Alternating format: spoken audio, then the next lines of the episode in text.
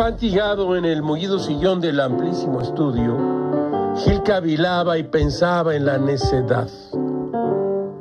Resulta que Ricardo Anaya, el joven maravilla, regresa a Ciudad Gótica. Ciertamente en la campaña para la elección del 2018 le arrimaron el caballo con todas las malas intenciones del poder.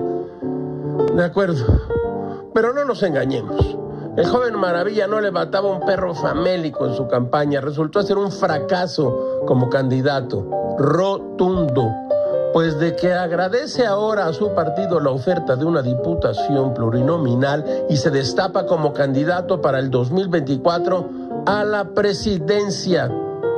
Gran problema del ser humano no reconocer sus límites. Anaya será una monserga, un obstáculo para una campaña seria y el joven Pelochas ya empezó a meter ruido. Es que de veras.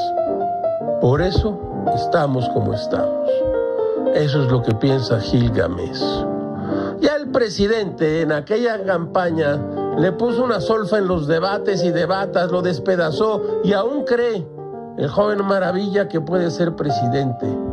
¿De verdad? ¿De nuevo se lanzará al ridículo? Todo es muy raro, caracho, como diría Platón. La burla y el ridículo son, entre todas las injurias, las que menos se perdonan.